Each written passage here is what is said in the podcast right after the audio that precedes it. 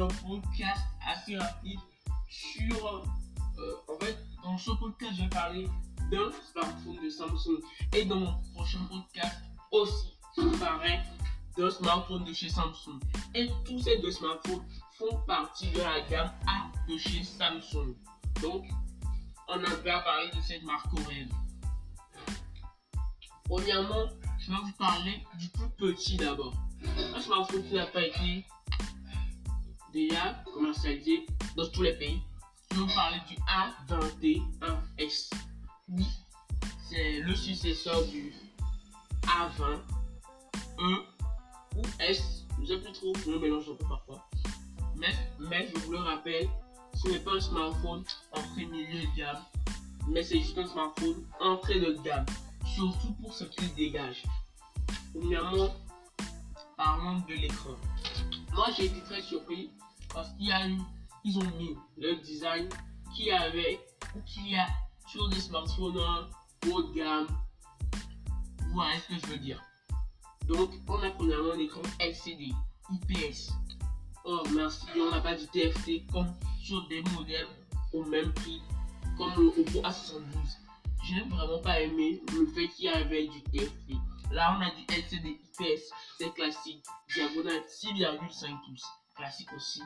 Résolution, moi personnellement, j'ai pas été fan. Parce que la résolution HD+, ça crève pas les yeux, mais mieux, mieux c'est pas vraiment ça, pas vraiment ça comme résolution. Au moins ils seront à, ils auront pu aller au Full HD, même si vous nous avez pas proposé le Full HD plus, au moins le Full HD. Mais bon, on fait avec parce que c'est comme ça.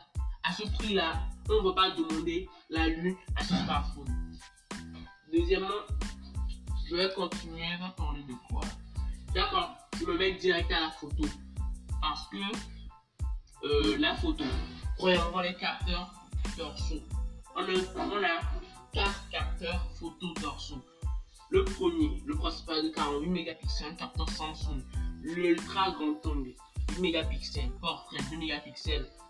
Et macro, 2 mégapixels. Tout ça, c'est classique.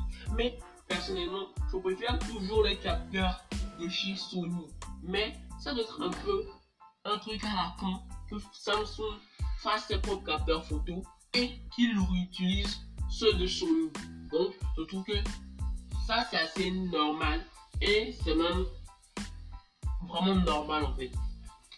Pour la partie avant, on a un capteur normal de 13 mégapixels dans un petit poinçon en haut à gauche. Et ça, il n'y a pas un gros souci. Et euh, j'ai oublié un truc, mais le dos, il est un peu incurvé. Et au dos de l'appareil, il y a un capteur d'empreinte digitale. Moi, pour moi, c'est une bonne nouvelle. Parce que chez Samsung, dans l'entrée de gamme, parfois ils proposent des capteurs d'empreinte digitale qui sont au final pas fichus du tout. Et au final, à cause des processeurs lents et que ce ne sont pas des capteurs ultrasoniques, au final, tout ça, ça, ça devient très lent et c'est emmerdant. Donc, on a un, un beau capteur d'empreinte digitale au dos et c'est comme ça. On va pas faire euh, trop de remarques dessus. Pour la vidéo, désolé, j'ai un peu et, et, disons zappé la vidéo, photo et vidéo, j'ai un peu zappé la vidéo. Mais là, on va filmer en 4K. Dommage. Mais pour tous ceux qui veulent un smartphone qui peut tout faire, tout faire et le faire moyennement, c'est bien. Parce qu'on n'a pas de 4K. À ce prix, on va aller demander un smartphone 4K. Moi, personnellement, sur les rapports qualité-prix de Samsung, oubliez, c'est pas la marque qui va venir faire bouger la concurrence et donner des rapports qualité-prix hallucinants. Des smartphones à 200 euros qui peuvent filmer en 4K, faire des choses extraordinaires. Non. Pour eux, c'est une marque qui essaye toujours et toujours d'améliorer ses écrans. Même dans l'entrée de gamme, vous avez un très bel écran qui fonctionne, qui est chouette. Et c'est ça que moi je vois personnellement sur quelqu'un qui va aller acheter un Samsung. Il sait que là, on a des écrans de très bonne qualité qui va pas, bon, je sais pas. On a des bons écrans en quelque sorte. Maintenant, Qu'est-ce qu'il y a sur la liste? Oui, le dos, il est légèrement incurvé, mais bon. Ah, c'est toujours le cas sur les smartphones comme ça. Maintenant, parlons du processeur dans l'état pur et dur. Moi, personnellement, je suis toujours, mais toujours déçu sur l'entrée de gamme de chez Samsung avec leur processeur. Toujours. Le seul qui ne m'a pas déçu, même, c'est un, smartphone milieu de gamme, le A71. C'est lui le seul de Samsung qui m'a pas déçu en termes de processeur. Mais là, il m'a encore déçu parce qu'il y a un Exynos 850. Oh C'est vraiment, mais vraiment dommage. Un Exynos 850, c'est trop dommage. C'est vrai, c'est le tout dernier processeur de chez Samsung en termes de milieu de gamme, mais c'est toujours très dommage. Et il y a des jeux qu'on peut même pas faire tourner dessus. Des gros jeux moi, il y en a certains qu'on peut même pas faire tourner et d'autres même qui tournent ne tournent pas bien.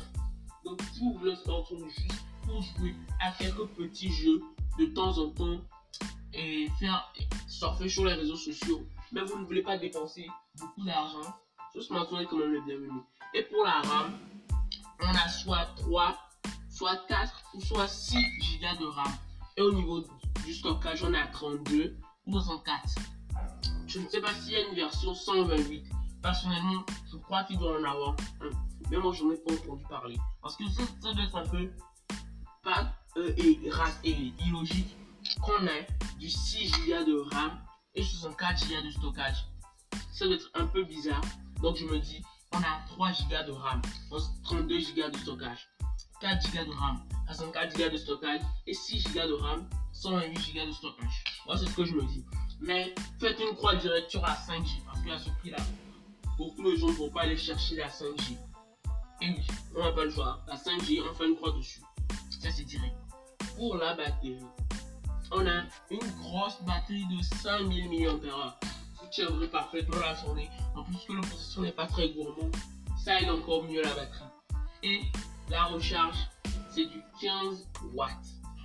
Donc, pour charger votre smartphone entre 1h50 à 2h et quelques. C'est pas rapide, mais je vous ai déjà fait un podcast dessus. Allez, allez l'écouter, allez le voir, allez l'écouter pour comprendre. Et, mais ce qui m'a un peu surpris, c'est qu'on a du de l'audio compatible avec Dolby Atmos. Oui, c'est rare. Pour le Dolby Atmos, d'habitude, sont des smartphones à l'entour de 500 euros de chez Samsung qui technologie. Donc, c'est quand même pas mal qu'on l'ait eu. Et on a un audio de malade. Je ne sais pas pourquoi c'est si bon, mais c'est vraiment très bon. Et on a quand même une prise jack conservée, du Wi-Fi 5 et du Bluetooth 5.0. Tout ça pour dire, si vous voulez un smartphone avec un très bel écran, un grand écran quand même. Mais vous vous en fichez un peu de la performance. Tout ce que vous voulez, c'est naviguer sur les réseaux sociaux, Instagram, TikTok, etc. C'est bien. Mais si vous voulez jouer, vraiment, mais vraiment jouer, là, c'est pas kiff kiff. C'est pas kiff kiff. Si vous voulez jouer, il y a d'autres smartphones dont je vous parlerai fait pour le gaming. Même si le prix va être quand même beaucoup plus élevé ce n'est pas le smartphone gaming. C'est pas le smartphone pour de la photo. C'est en clair le smartphone que tu utilises pour naviguer sur les, réseaux sociaux, Google Chrome, etc. etc. Donc, ce sont, c'est pas des, des petites, c'est que des petites tâches, c'est pas de grosses tâches. Donc, si vous voulez vraiment ce smartphone de chez Samsung, vous pourrez quand même y aller. Mais ne soyez pas surpris parce que la performance n'est pas du tout au rendez-vous. Et ce n'est pas le meilleur rapport qualité-prix que vous allez trouver. Mais si vous voulez, vous le voulez quand même, allez-y. Et c'est tout pour ce podcast. À plus.